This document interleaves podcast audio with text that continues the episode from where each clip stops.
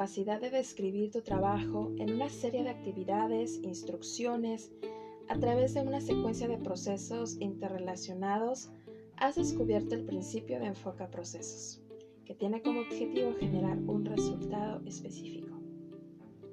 ¿Cuáles son los beneficios claves a la hora de implementar correctamente el principio de enfoca procesos? Logras identificar las actividades a realizar de acuerdo con tu tipo de trabajo, puesto, responsabilidades y resultados que debes lograr en tu área. Identificar áreas de mejora al tener una estructura en las operaciones de tu negocio impulsa sustancialmente tu capacidad de mejorarlo también. Comprenden que los productos de trabajo de tus procesos se convierten en las entradas para ejecutar otros. También generas confianza a las partes interesadas. ¿Cómo podríamos nosotros generar acciones para implementar o revisar el cumplimiento de este principio. Primero, tendrías que definir el objetivo de tu sistema de gestión de calidad y de tus procesos. Dos, tendrías que establecer la autoridad, responsabilidad y obligación de rendir cuentas para la gestión de los procesos. Esto, ¿cómo lo encuentras manifiesto en, en tus procedimientos? Bueno, básicamente en la redacción de tus procedimientos, ahí tendrías que especificar qué persona es responsable de ejecutar ciertas actividades. Obviamente hay ciertas actividades dentro de la narrativa que tú diseñas para tus procedimientos y a su vez existe un resultado o un objetivo que se debe de lograr, de la cual eh, una persona tendría que ser, o bueno, el nombre de un puesto que ejecuta una persona, tendría que ser el responsable de que se logre ese objetivo. Ok, eh, número 3, identificar las capacidades de la organización y determinar las restricciones de recursos antes de actuar.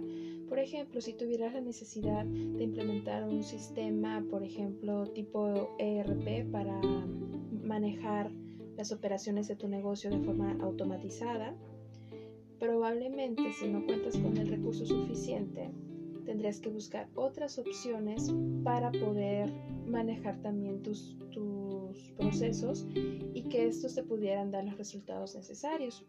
Entonces aquí es importante que esa capacidad se determine antes de actuar, porque imaginen que ustedes tenían como proyecto un sistema IRP, pero por cuestión de presupuesto, simple y sencillamente nunca se autoriza. Y, imaginen que ese IRP ya venía descrito dentro de esos procedimientos. Entonces, cuando tengan una auditoría, el auditor preguntaría, bueno, ¿y ese ERP dónde está? En caso de que ese ERP fuera probablemente una iniciativa de mejora que tenían considerada. Entonces vean cómo algo tan sencillo puede generar un impacto que se le enfoca procesos cuando no se hace de forma adecuada. Y cuatro, hay que determinar las interdependencias de un proceso y analizar los efectos de las modificaciones de los procesos individuales sobre un sistema como un todo.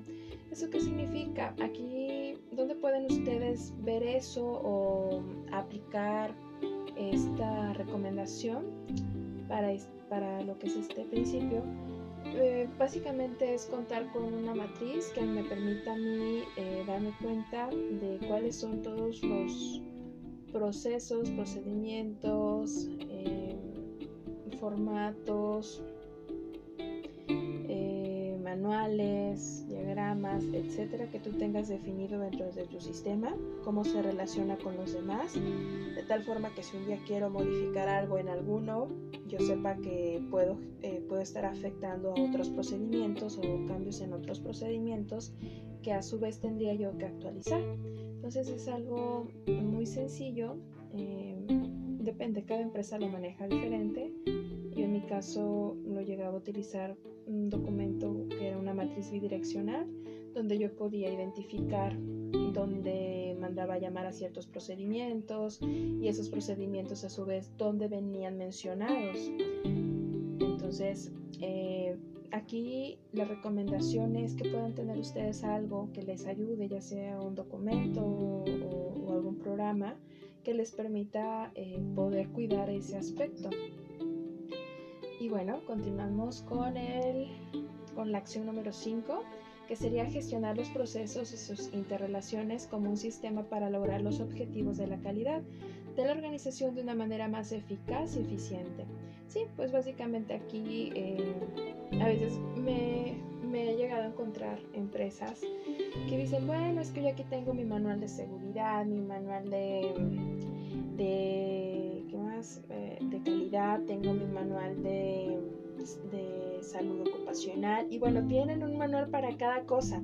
Entonces, no es que las cosas tengan que estar aisladas, todo tiene que estar integrado y mucho va a consistir en la estrategia, en cómo tú definas tu, tu, sistema de gestión de calidad y la interacción de todos estos procedimientos. Por eso es importante que sepas que el sistema es el todo. Y ese todo está integrado por todos los procedimientos que tienen un efecto causa, efecto causa,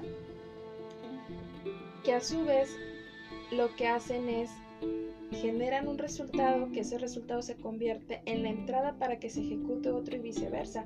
Si este principio no existe, muy difícilmente una empresa va a poder automatizar o generar algún sistema para, su, para lo que es la automatización de, sus procedimientos.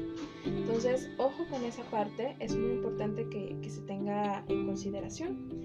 Y bueno, tenemos también eh, punto número 6 dentro de las recomendaciones, que es asegurarse de que la información necesaria esté disponible para operar y mejorar los procesos y para realizar el seguimiento, analizar y evaluar el desempeño del sistema de gestión global.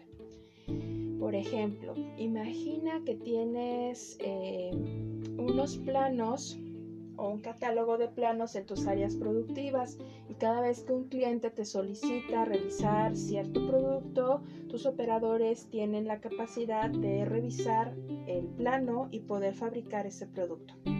O bien programarlo dentro de la máquina que, lo fabrica. Y bueno, al menos hay un operador que tiene que incluirle probablemente el material para que la máquina empiece a procesar. Ahora, el escenario que te planteo es, imagina que no están completos esos planos y están llegando muchos pedidos de varios códigos de productos que no tienes. Entonces, a eso se refiere esta recomendación, o sea, tienes que tener la información necesaria para operar y mejorar tus procesos y dar seguimiento en el lugar de trabajo de la persona. O por ejemplo, ahora veamos otro escenario. Imagina que tienes que eh, recolectar eh, los resultados de indicadores de cierta área y no te brinda la información completa y tú entregas así tu información. ¿Qué sucede? Vas a entregar un resultado poco creíble, un resultado que, que no va a decir la realidad fidedigna de esa área. Entonces aquí debemos de cuidar siempre tener esa información disponible para operar y mejorar porque volviendo al ejemplo de no tener los planos, imaginen que esos planos no estaban ahí porque estaban haciendo modificaciones y esas modificaciones por X o Y situación nunca se comunicaron al operador y da la casualidad que se tenía que integrar un componente eh, de color diferente, entonces sigue tomando de otro color que no corresponde. Entonces veamos cómo algo tan sencillo puede tener un impacto grande a la hora de ejecutar una actividad. Entonces hay que cuidar todos estos detalles a la hora de eh, hacer una buena aplicación del enfoque a procesos. Y por último, Vamos a hablar también de la gestión de los riesgos, que estos pueden afectar las salidas de los procesos y obviamente los resultados globales del sistema de gestión de calidad. ¿Dónde podemos ver esto? Imaginen ustedes que tienen un procedimiento de reclutamiento y selección de personal y cuentan con un perfil, eh, tienen eh, dentro de de sus resultados de ese proceso cuentan es el perfil final ganador y eh, la persona adecuada, pero para ello tuvieron que haber tenido una definición de del perfil que ustedes buscaban en una persona y a su vez esa persona tendría que cumplir con ciertas competencias este, laborales y que tendrían que estar amparadas con ciertos documentos. Y al final nunca contratan a alguien pero no cuenta con ni con el perfil no cuenta con la documentación necesaria al menos la básica que se requiere. Aquí eso cómo impacta pues es un riesgo porque si es una persona que opera una máquina y no cuenta con no, o sea no, no se reclutó correctamente puede generar eh, puede ser alguien que, que, que llegue a vivir algún riesgo grande por no saber operar una máquina. Se puede poner en riesgo su vida, el riesgo de las personas con las que trabajan. Y obviamente eh, si no sabe hacer algo, no lo va a hacer o no lo va a poder realizar y eso puede generar que tu cadena productiva se vea afectada. Si a lo mejor tenés que fabricar cinco piezas de ciertos códigos de producto, pues como la persona no sabe cómo hacer o cómo utilizar la máquina, pues no lo va a generar y vas a quedar mal con el cliente y a su vez ese cliente te puede reclamar y bueno, se hace una, una bola de nieve gigantesca.